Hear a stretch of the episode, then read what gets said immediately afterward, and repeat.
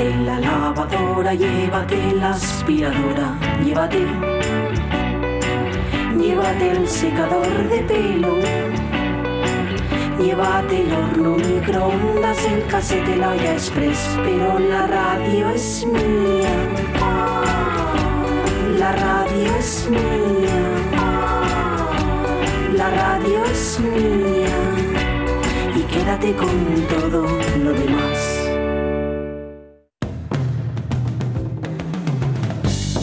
La radio es mía. Pachi Poncela.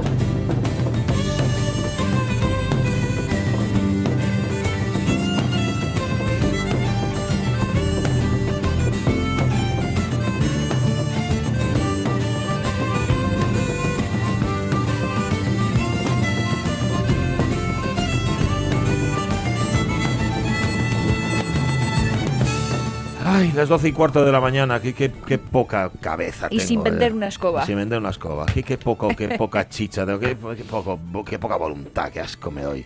Soy una basura. Bueno, hombre, estamos. No, ¿Qué que- comiste ya? A No, ver, eh, ¿qué comiste? Gracias. ¿Ves cómo me has leído el pensamiento? Es que eh, celebra su cumpleaños hoy Marta Pérez, que por cierto, qué asco también, tiene 23 juventud. años. 23 años cumple. A estas Nació... alturas de la vida no se pueden tener 23 A mí, años. a mí me parecería vergonzoso, yo no lo iría contando por ahí. ¿eh? Hay que tener cosas hechas ya. Por lo menos tiene que tener alturas. 30. Fíjate, yo con a su edad ya, ya iba. tenías 30. ya iba- cuando ella nació, el año. Sí, bueno, por supuesto que como no fumo, eso te da años de vida, porque Sí, fumar te los quita. Sí, es verdad, es verdad. Si fumas, o sea, si no fumas, en lugar de 23, pues tener 30 años, tranquilamente. Claro, exacto. Ella es demasiado joven. Bueno, mm, cuando ella nació, que es en el año 1996, yo ya tenía un quinquenio. Un quinquenio tenía, iba camino Maca. segundo. Tú fíjate, ¿eh? que luego pensaba pensando, oye, ¿para qué me sirve a mí tener tantos quinquenios? Para Pues nada. yo ya pasaba del segundo. Tú ya estabas, ya, tú ya estabas. Es lo que pasa por ser talludina. Bueno, oye, Talludina. No, ta- Talludina tampoco. Ta- Talludina, ta- Talludina está más vida la prove que vino hoy que no se dio cuenta el frío que hacía en Oviedo. Está Y congeladina está la ahora prove, mismo que sí. no, que no se da cuenta, que ya pensó cuando fue a llevar a las chiquillas al cole y dice, nada, toda esta gente que anda con bufandes y con gorros, ¿qué pasa? Que hicieron cambio de armarios y lo sacaron y ahora quieren lucirlo. Tantos locos. Están locos, ¿qué hacen? Y tú, y tú te confiaste, ¿no? Sí, Ya yo fui ligerita, frío. ligerita. Ya estás más frío que, Ah. pasando más frío que pelando rábaros, que se dice tradicionalmente. ¿Qué fuiste? A, frío, a sí. hacer el último robo en la bandeja? Fui a... No, ¿qué último? ¿Qué último? Si está lleno, tiene bandejas ahí de dulces El- el- navideños, el me da un asco. Y las manzanas todavía quedan manzanas- todas allí. No, la no, no, bandeja... no, no, las manzanas se acabaron todas. Hay que decir que eran cuatro, ¿eh? Bueno, ya. A ver, eran cuatro manzanas, tampoco... De no- casa, ¿eh? De árbol Sí, de casa. Se notaba, se estaban Sí, hechas en casa. Lo que no sé es con qué estaban hechas. Creo que estaban hechas con pera, pues se le había acabado la manzana. Sí. Y sí, porque es muy mañosa. Manufacturas. Tú le dejas un par de Hanover. peras a Marta y te hace una manzana, reineta, además del color que la pidas, ¿eh? Ya te lo pintas así por encima. Ay, bueno, segunda, no, tercera hora de la radio mía. Vale, antes de que me olvide, Venga, porque dilo. lo tengo en cartera, luego siempre marcho para casa ¿Tienes diciendo no lo Papu? recorté Venga, nada. dilo. La Escuela Municipal de Salud de Oviedo, que hoy tiene una cita Me en el. Centro Social de Muñoz de Craín a las 6 de la tarde. Muy bien. Taller RCP, es decir, eh, reanimación Ajá. cardiopulmonar, Vale. RCP, sí, Sí. y obstrucción de vía aérea por cuerpos extraños. Ay. ¿Eh? Ojito con la peladilla. Ya. Que se podría decir. Mucho cuidadín. Sí, bueno, sí, pues hoy a las... Cuidado sobre todo con los niños, que, uf, Eso es, que cuando se atragantan pasas un susto. a las 6. Tres sustos me dio a mí el. ¿Sí? Tres, sí. Me dio un susto con un... Creo que ya lo conté, pero lo voy a contar otra vez. Eh, ¿Qué demonios? Con un calamar, con un trozo de pulpo y con un trozo de jamón. Que el trozo de jamón, que yo no, no sabía hacer, de hecho todavía no sé, y que aprender a hacer la maniobra de Jens, como se diga, no la sé hacer bien. Y entonces le di golpes en la espalda. Le di golpes en la espalda, le di golpes en la espalda hasta el punto que en un momento me dijo, ya salió papá, ya salió. Pobre, le dejé la mano marcada a la espalda, pero es que... que- qué El jamón momento. lo que suele pasar es que como queda así como en, en hilo, Sí, te ¿eh? Eh, queda la mitad dentro y la Sí, mitad fuera. Tener cuidado, tener mucho, mucho, mucho cuidado con esas cosas. Y aprender, que para eso está. Si Julio Concepción viene dentro de un rato, vamos a pasar por el pa- pasear por el paisaje escarchado, que tiene que estar muy escarchado, tiene que estar muy blanquín. Tenemos propuestas ya para Sí, preguntar. Lorenzo, ¿eh? ¿no? No me digas que Lorenzo Lianas lo que hombre. bien, como, como me gusta. Nuestro Y, y hoy se trae un auténtico testamento Mar Vidal, así que yo no voy a esperar más. Dale.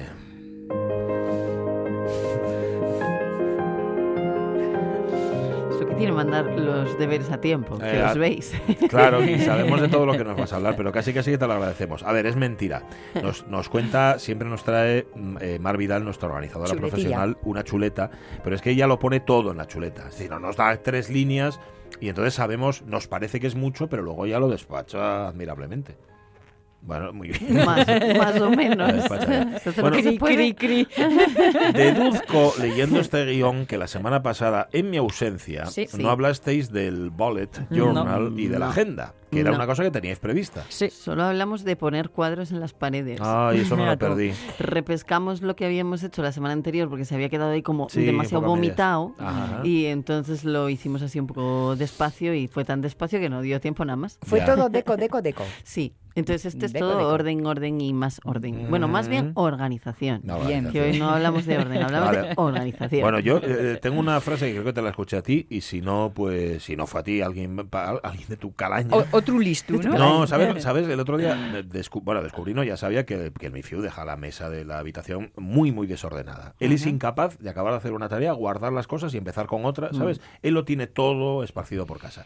Y le dije, una mesa desordenada es una mente desordenada. ¿Esa frase es tuya? Mm, Puede ser que lo hablamos Puede que te la haya aquí. escuchado. Salió aquí en algunas la veces, conversación, sí. Sí, señor. Bueno, el asunto justamente es este también. Para tener ordenada tu mente, tienes que tener ordenado tu día, ¿no? Sí. Y tu semana y tu mes, etcétera. Sí, eso es. Entonces habíamos hablado que había como dos, eh, bueno, habíamos hablado, si os acordáis, hace unas semanas de dispositivos que te ayudan a Sí, organizarte, ¿no? Y sí. Entonces habíamos visto los que eran así como digitales, Ujú. obviando a- al señor Google y todas sus esas cositas que aparecen en la pestaña con cuadraditos, Sí. Drive, no sé qué, no sé cuánto, no sé qué más, no sé qué más y todo esto.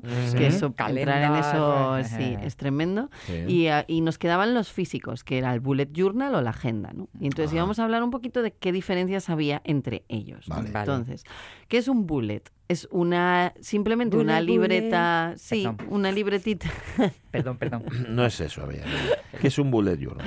una libretita que puede ser punteada o puede ser rayada o puede ser sin nada. Ahora es verdad que se llevan más las punteadas. Ajá. Porque como tú luego tienes que andar haciendo líneas y, o sea, si, te, si, si por ejemplo te haces el día, Ajá. tienes que poner eh, 1 de noviembre y lo metes como entre líneas, ¿no? Y entonces para que las líneas y todo esto te case mejor, más cómodo y no tengas que andar con la regla, se utilizan punteadas, Vale. que es más cómodo. Y además es que estéticamente a la vista son más bonitas también. Sí. Nunca hubiera sospechado por qué era lo de ¿Para los Lo de los puntitos. puntos, pues es por eso, es por este método. Mm. Qué bueno. Salió, lo sacó, creo que de los primeros que lo sacaron. Bueno, hay una casa que ahora mismo no recuerdo el nombre, que es como la gran abanderada de los Bullet Journal, de las libretas para Bullet Journal. Mm. Y luego la segunda que está ahí y que siempre ha estado realmente es Moleskine. Sí, claro. y, sí. y Moleskine sacó ya hace unos años las libretitas de puntos, sí, que son como más cómodas. Me has hecho pensar en el papel milimetrado. Sí, Ay, claro, sí. es Da un perfecto. poco como esa Sí, idea, sí, ¿no? eso es. Sí. Mm.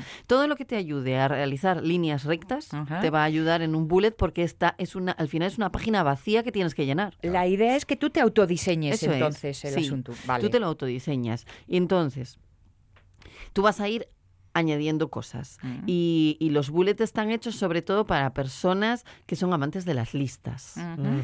Que les encanta anotarlo absolutamente todo. Luego veremos todo lo que se puede anotar, ¿no? Porque os acordáis que yo os dije, estoy haciendo un curso porque yo ya sabía cosas, pero quiero ver si sabía todo lo necesario. Resulta que hay más Ah, cosas nuevas. Es verdad, por eso lo Claro, retrasaste. Claro, entonces ya lo terminé y no, sabía todo lo necesario. Pero bueno, Está bien confirmarlo. está bien confirmarlo y oye, si no, y puedes aprender alguna cosita nueva, siempre está, siempre está bien, ¿no?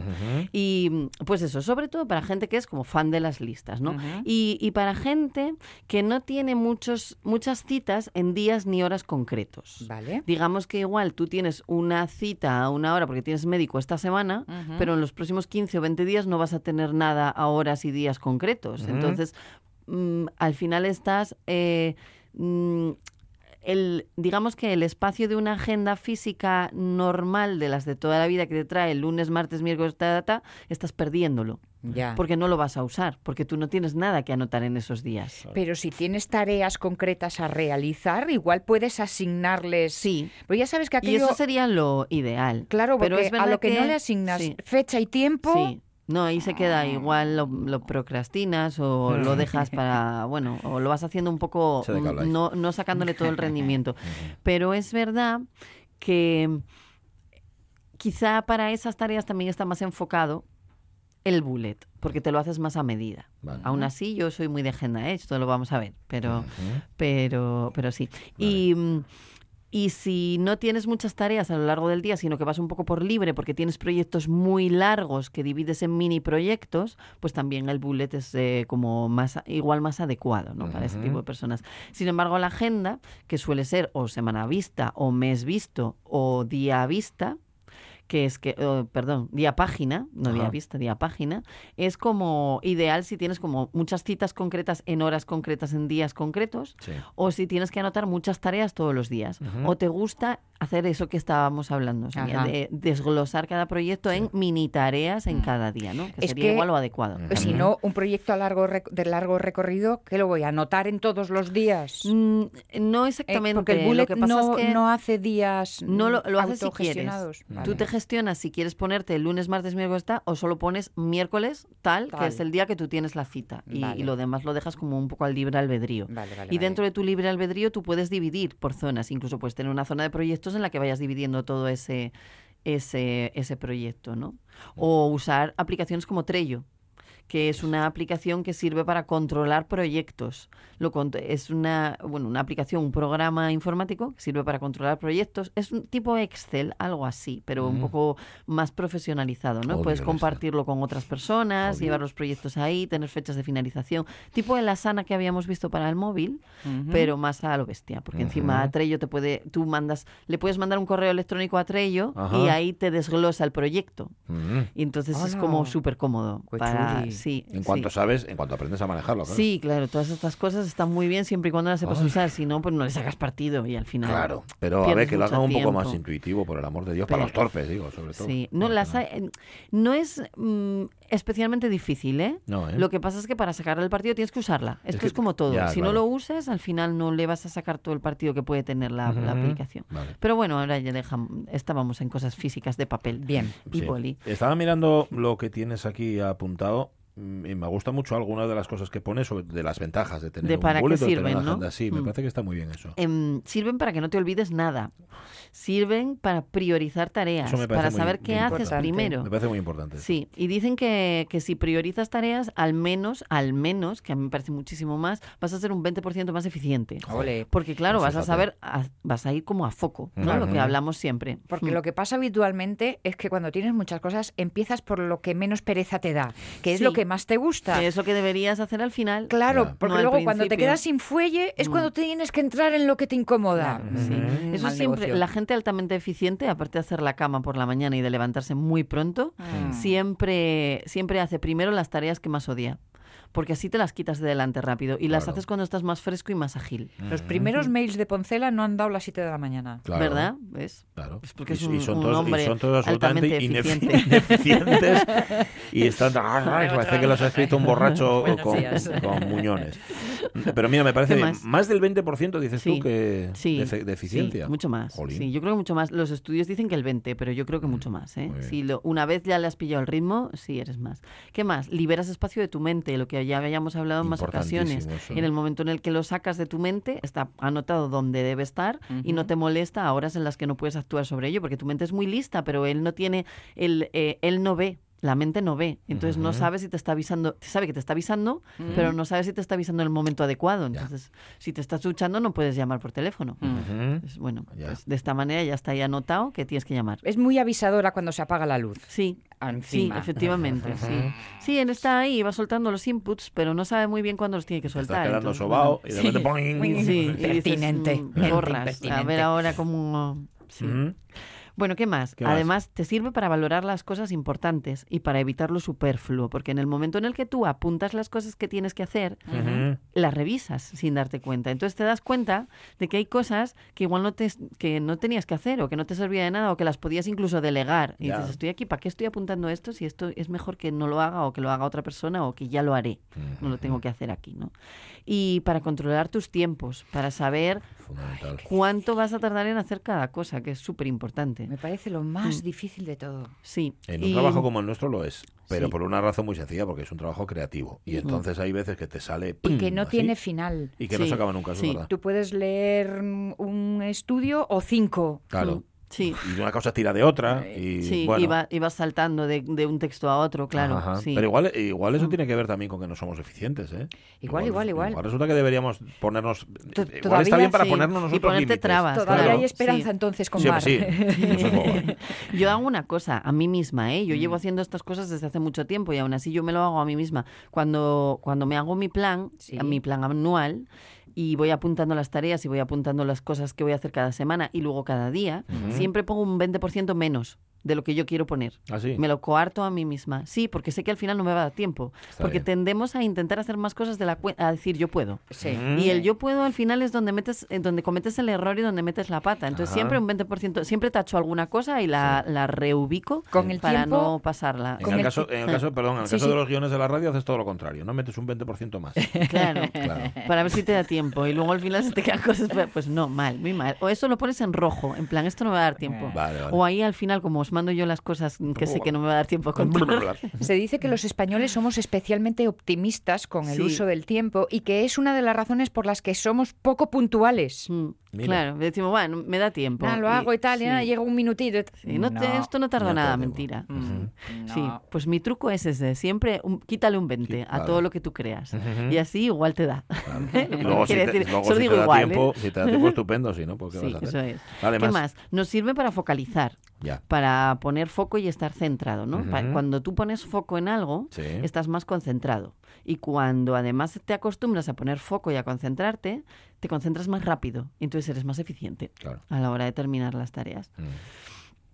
Y cuando tienes que eh, apagar fuegos, por ejemplo, Sí. pues vuelves más rápido a la concentración, porque eh, como estás a foco con, con lo que estás haciendo, lo tienes ahí como supermarcado, Join, sí, con tus Lo orejeras. recuperas. Eso en psicología se llama estar en zona. Estar Ah. en- es- sí, efectivamente. estar en Máximo zona. rendimiento con mínimo Sí. esfuerzo. Ahora lo llaman ponerse a foco, pero al final es lo mismo. Es Mm. lo que es, es el estar en la zona de, de siempre. Sí, eso es. Que en baloncesto no puedes más estar más de tres segundos. Sí, eso es. Vale, venga, más. ¿Qué y, más? Y además, al ser en, en papel, es que lo estoy Sí, leyendo, ¿eh? Al sí. ser en papel no te quedas sin batería. Eso nunca. es. Y lo encuentras todo en un tristras. Yo hay muchas verdad. cosas que tengo en el ordenador y sin embargo lo cojo en la libreta física que tengo porque lo tengo todo dividido, es como un fácil. Entonces lo abres y lo encuentras súper rápido, no tienes bien. que andar buscando. Y te diré algo más. Lo escrito, dibujado, subrayado y coloreado mm, queda más dentro. Sí. ¿Te acuerdas más de haberlo hecho? Claro, y, y ¿os acordáis cuando estudiábamos que trasvasábamos Claro. a boli y subrayábamos para Sí. acordarnos? Ujú. Y, y cuando trasvasabas a boli siempre te acordabas mejor de lo Sí. que habías Sí. estudiado, que si solo lo leías. Entonces sí, sí, te sirve para esto. Y bueno, ¿qué metemos entonces en un bullet journal? ¿no? ¿Qué se puede meter en esa libreta que tenemos totalmente vacía? Pues podemos meter calendarios. Calendarios anuales, calendarios mensuales, calendarios semanales, calendarios diarios, calendarios como nos dé la gana y como nosotros los utilicemos. ¿no? ¿Qué es un calendario anual? Un ca- cuando tienes en una, por ejemplo, en dos páginas todo el año. ¿Ah, sí? Claro, enero, febrero, marzo, abril. tal. Yo lo tengo, por ejemplo, en Ah, dos folios. Vale, vale, Seis y vale, seis. vale, Claro, vale. lo tie- sí, seis y seis o tres y tres en, por trimestres lo podrías hacer. Pero ahí no así. apuntas la cita con el médico. Bueno, yo sí.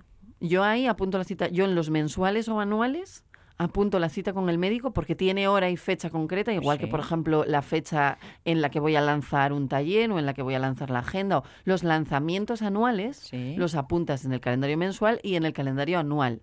Porque así a golpe de vista ya sabes lo que va a pasar. Pero entonces apuntas con letra muy pequeña. No, porque, no, porque lo que haces es me redondear, por ejemplo, el número Sí. y un cuadro de color o dos, dos letras nada más. ¿sabes? Vale. O Una L, por ejemplo, para lanzamientos y le pones una, un- una A si lo que vas a lanzar es la agenda o una T si va a ser un taller. O sea, lo Porque luego acortas el que- detalle ya lo pones en- Claro, en, su... Claro, eso es. Pero sí que yo aconsejo que lo metas en el año y que lo metas en el mes. Y incluso de alguna manera en el mes anterior. Porque cuando tú haces, esto no tiene mucho que ver con lo que estábamos hablando, pero bueno, cuando tú haces un lanzamiento en el mes de noviembre, tú tienes que promocionar tu lanzamiento en el mes de octubre. Claro. Entonces, en el mes de octubre tendrás que acordarte de que ibas a hacer un lanzamiento en noviembre. Pero en octubre apunto promoción. Sí, o lo marcas de color para darte cuenta. Sí, que no tienes que escribir como todos, sino Ya, ya, ya, solo ya, ya. pequeñas pinceladas. Luego Bien. es verdad que lo Tienes todo... que crear tu propio sí. código también, Sí, ¿no? Saber claro. qué P es Sí. promoción, qué es lanzamiento. Eso es una cosa que, que vosotros no tenéis aquí apuntada porque, eh, porque es verdad que Hay no sé por qué no lo anoté, Ajá. pero todos los bullet journal llevan siempre en la primera o segunda página una guía. Ah, o sea, una especie bueno. de índice en el que tú le pones el colorín que vas a usar para no sé qué Sí. y las iniciales que vas a usar para lo que sea. Uy, media tarde decidiendo eso, ya no, me veo. No, no, no, no, Esa no yo. porque lo haces sobre la marcha. Ah, vale. Tú empiezas a hacer lo de enero que tengas que hacer o lo que sea y entonces ya te va saliendo. Tú, Mm. ha- haz- tú déjate tres o cuatro páginas al inicio siempre para ir anotando todas esas cosas. Vale, y el número de la página en la que están, porque otra cosa que tienes que tener en cuenta en un bullet journal es que tienes que numerar las páginas. Hay algunas Oh. casas que ya te las numeran, pero por ejemplo Moleskine Mm. sigue teniendo la puñetera manía de no mm, numerar las páginas. Entonces tienes que ir uno por uno. Eso sí te va a llevar una tarde. Uno, página uno, tres, cinco, ta- no lo pongas uno, dos, porque total, al final Ya. Ya. ya, sabes que detrás de la uno va la- entre la 1 y la 3 va la 2 y te ahorras la mitad del tiempo, Bien. pero, pero sí vas a tener que numerarlas y poner eso siempre al inicio. Ujú. ¿Qué más? ¿Qué más? Em, podemos meter también que registros de ánimo y de estado de ánimo y registros de, de, mm, de hábitos diarios. ¿Qué es esto? Los estados de ánimo, pues si, me- si hoy he tenido un día horroroso o he tenido un día bien o he tenido un día muy plano o cosas así, o incluso qué es lo mejor del día y lo peor del día, lo meterías en el estado de ánimo. ¿no? Y en el de hábitos meterías, por ejemplo, cuánto agua bebiste o si comiste fruta o comiste dulces o si le diste al polvorón o te compraste ya el panetón en noviembre, bueno, todas esas cosas, o si hiciste ejercicio o no lo hiciste, bueno, esas cosas. Yo tengo uno exclusivo para lo mejor del día. Sí, Mira. eso está muy bien. Ah. Yo pondría también lo peor, porque así también puedes hacer balance en por qué eso ha sido lo peor. Ya. Y, y mirar a ver si no ha sido Es que si eso ha se sido olvida culpa menos. tuya tuya tuya Sí. si puedes actuar sobre ello y si no si pues darte cuenta de eso si puedes actuar o no Generalmente lo peor del día suele quedar en la memoria ahí. Y lo bueno pasa Sí. desapercibido. pasa desapercibidos y está Por muy eso. bien recordarlo sí incluso hay algunas que ponen las gracias dar las gracias Ay, mira. también eh, pues Está hoy bien. tengo que dar las gracias por lo que sea porque me dejaron pasar en cuando iba a salir con el coche o por lo que sea que al final dar las gracias es un, un hábito que te hace ser mejor persona te hace más eficiente por alguna extraña razón me imagino que porque te hace ser feliz y que te se puede sí y, y que se puede entrenar y se entrena muy bien de esa manera apuntándolo siempre Mm, lo mejor del día ¿no? Yo creo, eh, perdón, por, no es por contradecirte, Avellaneda, pero yo creo que hay que apuntar lo malo también, Sí. aunque se te queda ahí rum rum, porque Sí. yo creo que lo ves escrito, lo malo, y lo relativizas. sí Si lo tienes en la cabeza, no lo relativizas. Si lo ves escrito, dices tú, ah, pues no era para tanto. Pues tienes razón. ¿No? Me convence mucho Ahí eso. está. Choca.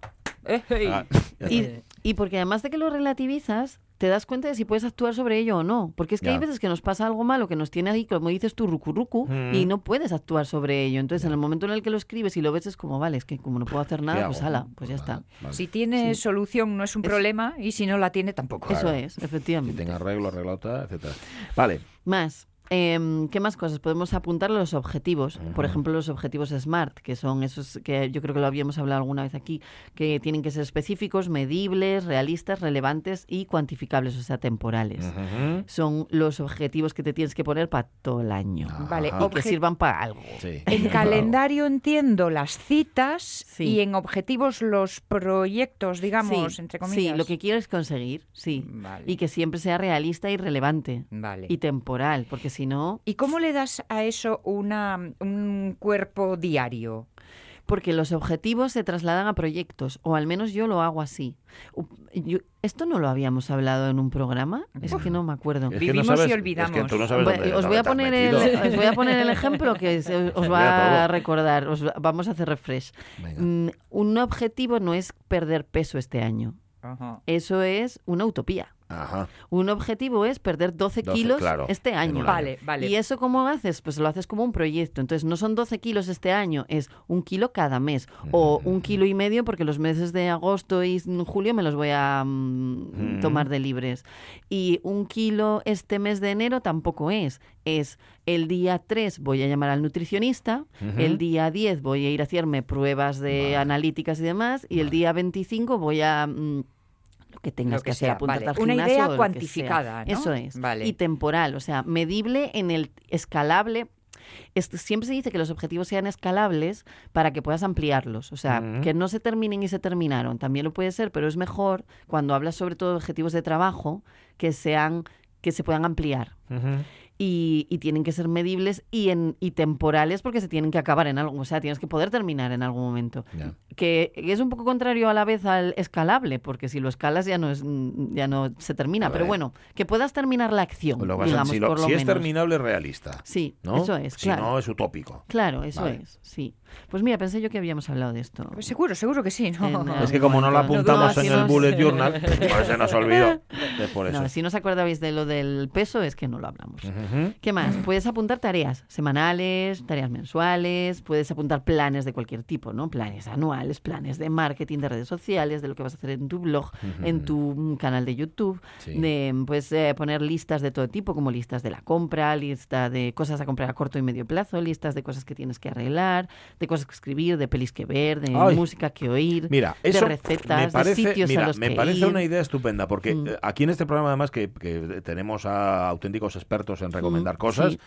a Ramón Redonda, a Jorge Alonso, a Caune, a todo el mundo, todos nos dicen, oye, tenéis que escuchar eso, tenéis que Sí. ver esto, a mí se me Eso olvida debería, todo, debería todo, todo, estar en una lista y debería estar subida al Facebook para que todo el mundo Bueno, pueda- podamos tirar de ella e ir Eso tachando y también, escribiendo. pero mira, me, me has dado una idea estupenda. A lo Sí. largo de los años de programa, eh, yo tengo aquí en el escritorio del ordenador una que trae libros, discos, pelis, Ah, series. Sí. Ah, mira, Y es que páginas tengo ya, Sí, ¿eh? de todas las cosas. Claro. Pues mira, qué buena Oh, idea. Ya, te haré un una corta y pega. sí, por favor. Sí, porque muchas veces salgo de aquí diciendo, ay, tengo que buscar eso. Y luego al final no lo buscas, no te acuerdas. Sitios a los que ir también pones Sí. aquí, qué bueno. Mm. Sí, sí, Mm, vale. Listas de todo puedes De hacer, todo, ¿no? vale. ¿Qué más? Puedes hacer un cronograma de los planes realizados. Mm, Eso cuéntalo con más detalle. Mm, Estoy Eh, pensando sí, cómo sí, contarlo. cómo abordarlo, ¿eh? Contar lo, que tardaste, bien. los pasos que diste para llegar Sí. Eh, no los pas sí, pero en, en- no, me- no se refiere para llegar a este sitio, Sí. sino para llegar a esta conclusión o para llegar a terminar este proyecto. Ya. Em, es- Primero, primero piensas cómo vas a hacerlo. eso es. Y Y luego, te haces analizas un cómo lo cronograma. hiciste. Mm, Primero te no, primero piensas cómo vas a hacerlo, luego te haces un cronograma Sí. y luego la revisión del cronograma. Mm, vale. Esto ya es en plan cosas que meter, ¿eh? O sea, yo esto no lo haría.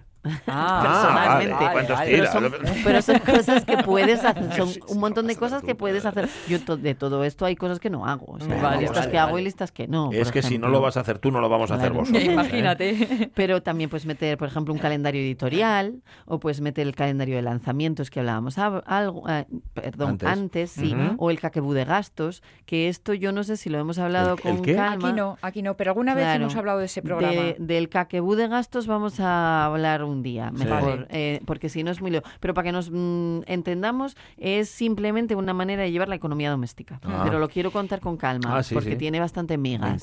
Una vez hablamos de ello hace mucho tiempo, ya mucho tiempo, y Mm. Sí. mi conclusión fue que era el- el- la cuenta de la vieja. Sí, sí, es más, bueno, es de economía Mona, doméstica, de hecho. mona. Sí, sí. Pero Sí, sí, cuenta de la sí, vieja. tal cual. sí. Lo vemos un día con calma. ¿Y qué más? Podemos tener la lista de la compra o la lista de la, de la maleta de viaje, por ejemplo, por escapadas y por grandes viajes. Ah. Meter ahí todo lo que necesitamos llevar y vas tachando. Y puedes tener también el diario, por ejemplo, e incluso espacios para anotar frases y esas cosas que suelen venir, por ejemplo, en las agendas que te dice, tú lo vales, tía, o es el momento de depilarse. Pues también te lo pones en los días. Sí. Y, eh, Oh por my supuesto, y espacio para notas. ¿no? Claro.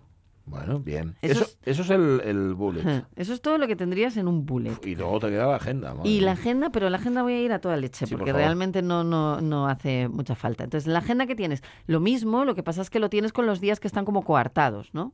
Y, y suelen tener siempre un calendario en el que aparece el año anterior, el año en curso y el año siguiente. Sí. Luego, todo lo demás, dependiendo de qué agenda elijas, va a tener de todo lo que hablamos antes unas cosas u otras. Normalmente tienen muy poquitas. Tienen una zona para notas y tienen lo que son los días y tal para escribir y alguna cosa más. Ahora ya la gente se está poniendo las pilas y está metiendo más cosas Ujú. importantes, ¿no? Y luego está un poco de autobombo personal, la mía, Eh, que es como si fuera un bullet journal, pero Sí. que además tienes los días ya escritos. Genial. Pero es verdad que tiene prácticamente todo de lo que hemos hablado. Esta es la nueva. Bueno, me he traído aquí la prueba de impresión para que la viera, Ajá. para que la viera Sonia, pero ya te, ya te Qué la daré. ¿Y por qué Ay, la tiene que sí, ver Sonia y yo, La no? quiero. Es un poco femenina. Bueno, este año no es tan femenina. Yo sí, sea, femenino. realmente. Este- no es así- no es esta, es la prueba de impresión, ¿eh? la portada y eso no es, o sea, la tapa no es esa. Ajá. Pero sí, pero ya salió. Pero es eso, o sea, tú ahora mismo, en, en- si digamos que si tú tienes que coger y ponerte a buscar una agenda en el mercado, tienes una cantidad de posibilidades increíble. Entonces, ¿cómo haría yo para elegir la agenda que necesito? ¿no? Bien. Pues yo me haría una lista Vale. de todas las libretas que uso o de todas las cosas que suelo anotar. Sí. En plan, pues yo hago listas de no sé qué, hago, necesito un calendario para esto, necesito un calendario de este estilo, necesito una zona para notas para no sé qué. Y una vez tú tengas todo eso, te vas revisando quién cumple más tus objetivos. Vale. O te puede pasar como a mí, que no había nadie que los cumpliera todos y acabé haciendo la mía, efectivamente. Pero bueno, ahora ya es verdad que las hay muy completas, ¿eh? Y podrías elegir. Y si no, pues siempre te puedes tirar al bullet journal y hacerte la medida. Que te guste dibujar y escribir, porque si no mm, te vas a volver loco al tenerlo vacío en la mano. Y empieza por algo sencillo como poniendo un calendario del mes, por ejemplo, o el separador en el que pones enero y el calendario de enero detrás, para no encontrarte con una libreta vacía que a veces como que impone. ¿no? Y mm, nada más, llamada de acción. Antes de que me Llamada de matéis. acción, por favor, sí. vale. Mm, Nos vamos, vamos a centrar en las, estas semanas que van quedando Sí. en la Navidad. Entonces, lo primero que vamos a hacer es poner en orden la Navidad Muy bien.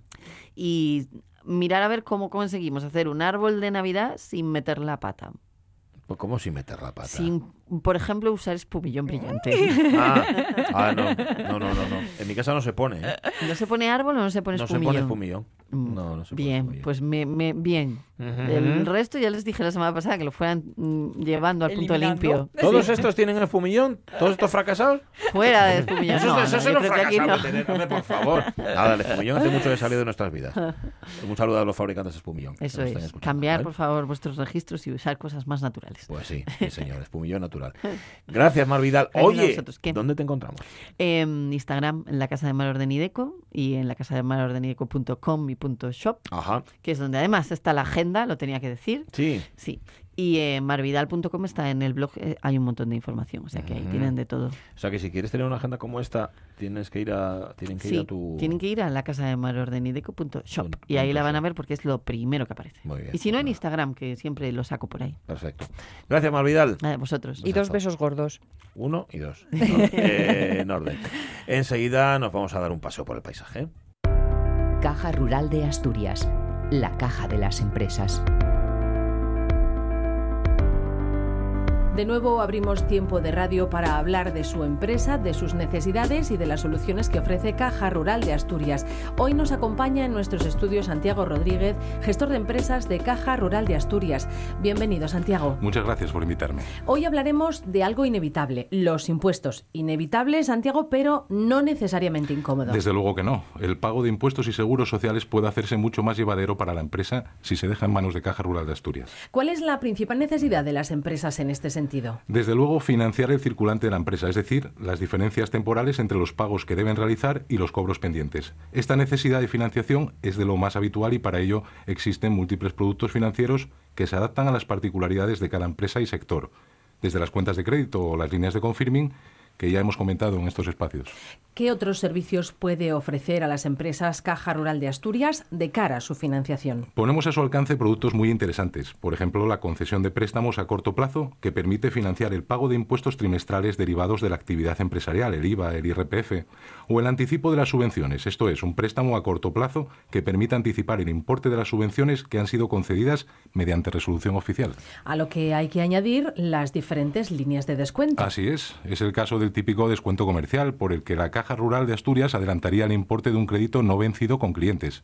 Crédito instrumentado mediante efectos mercantiles, letras de cambio o pagarés, a cambio de la cesión o endoso de los mismos. Dicho de manera coloquial, se trataría de anticipar el importe de las letras de cambio o pagarés de una forma rápida y cómoda. Caja Rural de Asturias también anticipa el importe de los recibos. Pues sí, y además mediante una sencilla aplicación en nuestra web Rural Vía. La gran ventaja es que se trata de una operación exenta del pago de impuesto de actos jurídicos documentados, que reduce costes al utilizar soportes informáticos y permite ahorrar tiempo que nunca sobra. ¿Algún producto más, Santiago? Eh, Sí, permítame que añada el contraconfirming, que anticipa los confirming que recibe desde otras entidades financieras y el anticipo de facturas para anticipar el importe de las facturas a plazo giradas a sus clientes. Para acceder a todos estos productos, ponéis a disposición de las empresas una amplia red de oficinas. Exacto, y en cualquiera de las 112 existentes es posible presentar las correspondientes liquidaciones, pero también a través del servicio Rural Vía, la banca multicanal de Caja Rural de Asturias, que le permitirá realizar el pago desde su domicilio o su lugar de trabajo durante las 24 horas del día, los 7 días de la semana. Seguiremos ahondando en el compromiso con las empresas de Caja Rural de Asturias. Santiago Rodríguez, gestor de empresas de Caja Rural de Asturias, gracias por compartir con nuestros oyentes este tiempo de radio. Gracias a vosotros, hasta otra ocasión. Tu empresa evoluciona y cada momento tiene su necesidad. Transformación digital, expansión internacional. Caja Rural de Asturias te aporta los servicios financieros más avanzados y el compromiso de siempre. Estamos a tu lado, comprometidos con tu empresa para seguir creciendo juntos. Caja Rural de Asturias, la caja de las empresas. La radio es mía. Es una, es una, es una trompeta árabe. Ajá, una trompeta árabe. Eh, en realidad lo compré en el corte inglés en esas jornadas que Anda. había hace tiempo de coches exóticos. Ah. Y viene muy bien, oye. y funciona, eh, funciona, funciona. Funciona, Al que ¿eh? te lo vendió lo ascendieron, ¿no? Al jefe de ventas. Aquí el jefe de departamento. Pensaban que no le iban a dar salida y pasó Miguel Fernández por ahí. Pachi Poncela.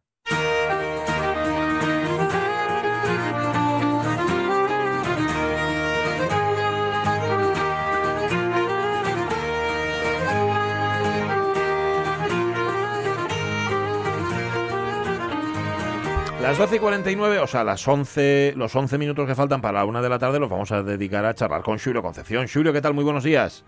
Buenos días. Nuestro experto en toponimia que nos demuestra todos los días que el escoses no son por casualidad. O sea, que el nombre del escoses por casualidad no. O sea, que siempre tienen algo detrás, una razón detrás, ¿no? Siempre. No estaban puestos porque sí. Los paisanos y las paisanas iban nombrando las cosas. Según les hacía falta, bueno, como hoy. Si aparece por ahí algo que llamen el, el basurero, por ejemplo, Ya. pues será por algo, ¿no? Que eso sí que esos topónimos no debieran estar, pero Ya. las- los nombres van surgiendo de acuerdo con las necesidades, claro, y eso así miles de años. Claro, eh, a ver, además no se trata de poner nombres guapos al escoses, sino nombres descriptivos, ¿no? Que describan lo que es el sitio, las características que tiene. Informativos. Claro. Sí, eso y lo guapo, lo guapo y que tengan, que nosotros cojamos la, digamos, la idea, Sí. porque claro, a veces están muy transformados, los nombres están, están transformados, te, te encuentras con una, con una cuesta del caballo, por ejemplo, que nombre más guapo, ¿no? Ah. Ahí, eh, subiendo a, subiendo al Cuera de- desde Porrúa, por ejemplo, está la cuesta del caballo. Claro, eh, ellos te explican, los te explican que es por porque subían los caballos y los caballos les costaba trabajo. Bueno, eso puede ser. Pero claro, cuando hay muchas variantes parecidas, fus de caballo, por ejemplo, eh, la pena cabello, ya empezamos a ver variantes, ¿no? Caballo, cabello. Resulta que viene de cabeza del valle, en realidad. Eh, suelen ser sitios altos que están son divisorios, son la cabeza del valle. Entonces, de caput en, en latín, que era caput vallis, claro, pasar a caballo esa P, pasa una B. Fíjate. Entonces, eh, interpretan de, de, de una peña a caballo, incluso, se podría decir, a caballo entre dos valles, a cabeza del valle, ellos lo interpretan como que como que era eh, los caballos que les costaba trabajo subir. Y eh, dieron el nombre, quedaron ahí. Hombre, también habría caballos, eh, ciertamente, que los usaban para subir al monte, porque esa está subiendo al cuera por la parte de, de ya de Llanes. Pero esas interpretaciones, en realidad valen todas. Pero hay que buscar la original. Y la, esa cabeza del valle quiere decir que había límites de pastos, que eran muy importantes. Entonces, eh, en los límites de pasto, la cabeza del, del- de un valle o del otro, Sí. pues claro, traía litigios, porque antes se vivía de los pastos. Las ovejas, las cabras, que tuvieras un pasto más o menos, pues era muy importante para esa parroquia, para ese pueblo. Entonces. Los nombres están puestos siempre, siempre. Sí, por- por algo. Estaba pensando ahora que hablabas del caballo y de lo que tiene caballo, em, se me vino a la cabeza Cabaña Quinta. Ah, Que no es que haya cinco cabañas, sino no sé, no sé si tiene que ver o no.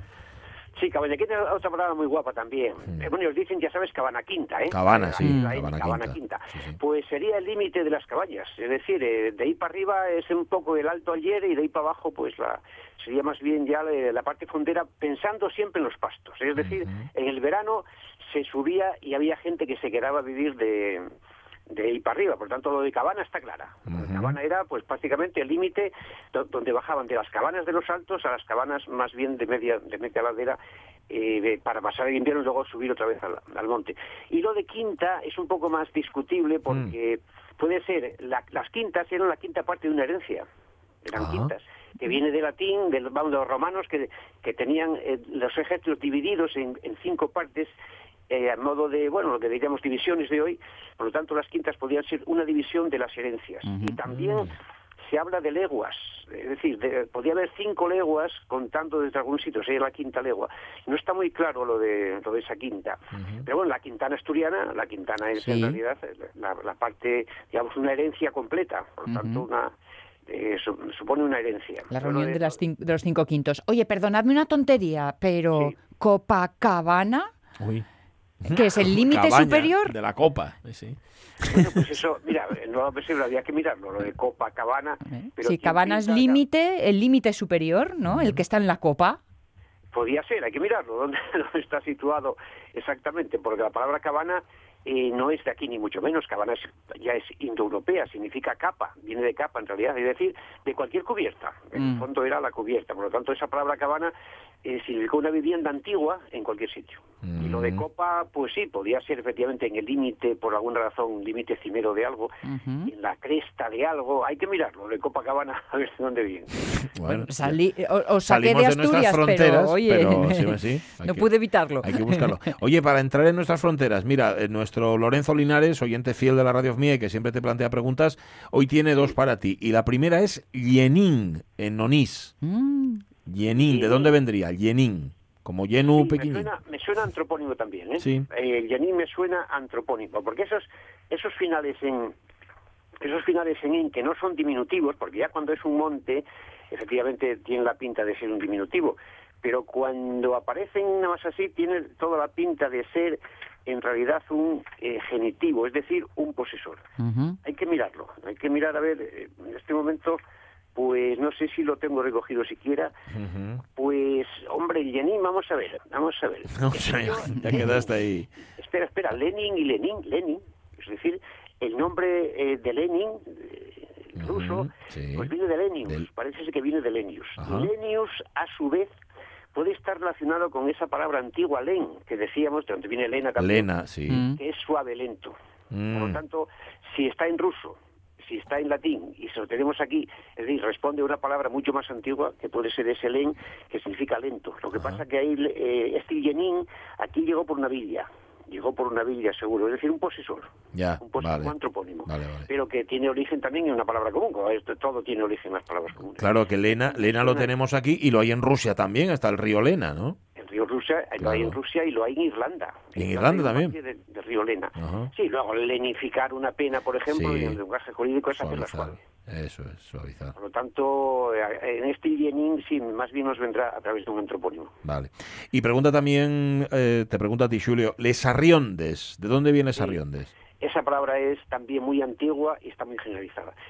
Todo lo que hace referencia a una, pos- una posesión o una vista en redondo, que no es exactamente redondo, sino que, sino que la ves desde un sitio, sobre todo cuando está entre valles, es una redonda. Es más, existe la expresión en toda la redonda. Sí. Esto, esto no se ve en toda la redonda. Toda la redonda quiere decir lo que tú dominas con la vista. Peña redonda, peña rueda. Es decir, es un conjunto unido. Entonces, les arriondes son las tierras, las tierras redondas, redondeadas, en ese caso, empozadas entre, entre ríos. El caso de Arriondas está muy claro. Ajá. Está empozado entre varios ríos. El río que baja de, el río que baja de, de Cangas de Onís y el río que viene de, de, Ribadesella de Sella. Por lo tanto, y el que viene eh, de, de arriba, de, según vamos de Piloña y por ahí. Por lo tanto, está en una encrucijada de eh, valles, hace una redonda. Ahí queda, eh, además ahí queda Triongo. Ahí en la Triongo, redonda sí. Queda Ujú. Triongo, que Sí. en realidad son tres montañas. Tres montañas. Ese hongo es montaña, la donga es eh, el agua de, la montaña, etcétera. Triongo son tres montañas. Por tanto, Arriondas es la redonda que entonces era muy útil para vivir, claro, para la vivienda. Porque había que bajar de los altos para el invierno en un sitio seguro, más o menos, que no te, que no te lleve el río, que tenía muy, mucho cuidado con las inundaciones. Es un sitio, pues, perfecto para vivir. Una redonda. Mira, Julio, busqué, busqué lo de Jenin en tu propia página Sí. Sí, y aparece como un apellido asturiano que los eh, eh, relacionas por probable origen por concejos y los relacionas con Parres. Bueno, eso sí, en cuanto a la, el origen, en Mm. cuanto al origen, sí. Sí, sí, sí. Claro, pues puede estar relacionado efectivamente por esa zona, por el que procede de una zona apacible, de una zona, pues sí, también puede ser, no lo sé. Y yo, eh, pero bueno, ahí no dice la etimología, me parece, ahí no pongo la No, etimología. no, no, no, No. no, solo esa referencia como un apellido asturiano que procede de Parres, posiblemente, que también lo puntualizas. Exactamente, es que de dónde proceden los apellidos, dónde estuvo el origen, ¿no? Eh, es muy difícil, lo que pasa que, bueno, yo saqué por ahí de libros y eso, de dónde, de dónde se supone que proceden, pero hay muchos que se supone que proceden de varios sitios, ¿no? Hay una localización. Eso en cuanto a la procedencia, sí, pero en cuanto a la etimología, ya te digo, para mí Sí. que viene de, de suave. El celta len, que significa... Eso lo tienes en la zona de toponimia. Es que ah, hay que recomendar a los oyentes que se pasen por Sí. que aquí encuentran mucho de lo que él nos cuenta, pero no todo. Y si tenéis dudas, hacéis como Lorenzo y nos planteáis preguntas y nosotros el miércoles se las pasamos a, a Julio Concepción. Julio, gracias. Besos y abrazos. Un abrazo fuerte. Gracias a vosotros. Cuídate Chao, mucho. chao, Adiós. chao. Que es fascinante, ¿eh? Es fascinante este mundo y es fascinante cómo te lo explica, cómo investiga, Sí. cómo ahonda. Y si vais a la página web, Esta lo vais a página es para pasar. quedar ores. Bueno, sí, sí, para quedar horas y dais vueltas y decir. y- e incluso, fíjate, dice, no, pero yo esto siempre había oído que venía de otro lado, lo del caballo, que nos decía antes, Sí, ¿no? sí. O sea, que hasta se puede discutir. Bueno, como tiene esa parte interpretativa que tanto nos dice Julio, por Sí. eso él nunca firma No, no, claro, categóricamente. claro que no. claro Hombre que no. prudente. Mañana, ma- mañana estamos en Avilés. Hecho, Amigos, venga. estamos con los guajes y las guajas en la Factoría Cultural de Avilés. Si queréis pasar a vernos, A nosotros partir de las encantados. 10. A partir de las 10, ahí estaremos. Y hasta la una. Y estará Sonia Villaneda, estará Jorge Alonso, yo, Macaonedo y Pachi Poncela. Con tinto. Eso es. No, de comer. Ah, Esos, sí, sí. ¿Cómo se llaman? Los eh, roscos de vino. ¿Vas a llevarlos? ¿A quién? ¿A, a- al? Hombre, claro. Vale. Pues, hombre, ¿cómo que no? Cuéntanos mañana. El tren de rap y las noticias. Adiós. Adiós.